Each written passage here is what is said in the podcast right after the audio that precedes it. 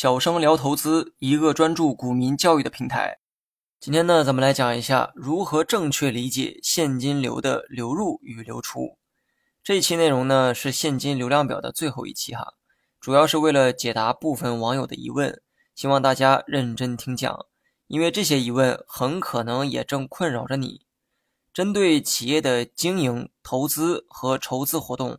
我们呢可以分别求出对应的现金流净额，现金流净额为正数，说明企业的现金正在净流入；反之，现金流净额为负数，说明现金正在净流出。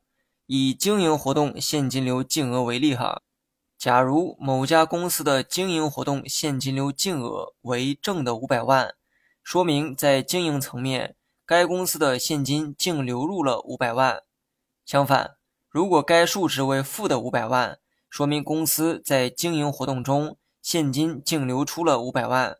具体理解起来啊也很简单哈，公司卖商品收到的钱小于生产商品时的成本，就会出现现金净流出的状况。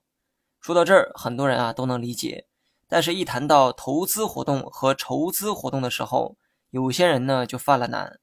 我们呢以投资活动为例。假如某公司的投资活动现金流净额为负的五百万，这说明什么呢？说明在投资过程中，公司的现金处于净流出的状态。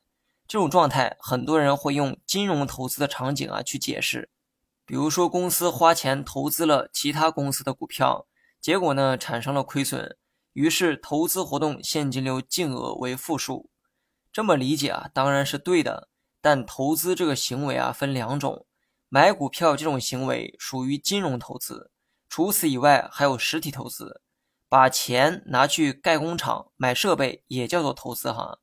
假如说我的公司呢是一家物流企业，之前有二十辆运输卡车，现在我又花钱买了十辆卡车，那么这个也叫做投资。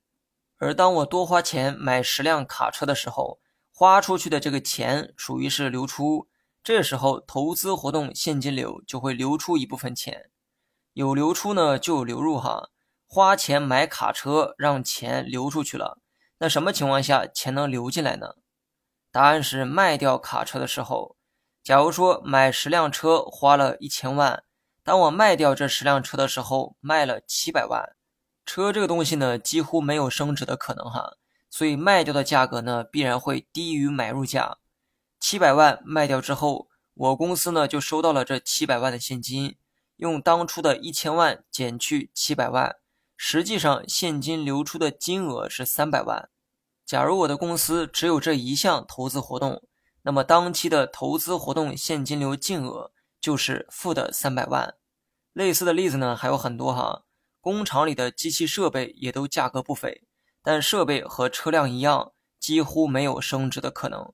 他们身上产生的现金流净额几乎啊都是负数，但不要因为是负数你就认为这些东西没用，因为公司把设备买下来不是为了它能增值，而是为了通过设备能提高经营的效率。买这台设备虽然是亏钱的结果，但这台设备会在经营过程中发挥更大的经济价值。你可以理解为设备通过消耗自身的价值，带来了更高的其他经济价值。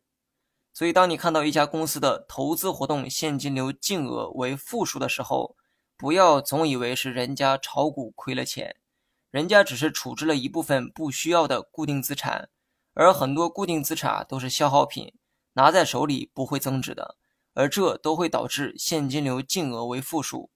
那么最后说一下筹资活动现金流净额，筹资活动现金流净额为正数的时候。大部分人呢都会理解为公司借的钱变多了，这些钱都流入到了自己的手里，所以筹资活动现金流才会是净流入。可当筹资活动现金流净额为负数的时候，你又该如何理解呢？先明确一点哈，你借别人的钱都是要还的，借钱的时候钱会流入到你手里，但还钱的时候则是从你手中流出。筹资活动现金流净额为负数，说明此时此刻公司还钱的金额要大于借钱收到的金额。比如说，今天我需要归还二百万，这些钱呢是我早期借的哈。但是我今天又向银行借来了一百万，这个时候流入的钱呢是一百万，而流出的钱是二百万，所以当期的筹资活动现金流净额是负的一百万。你学会了吗？Mm-hmm.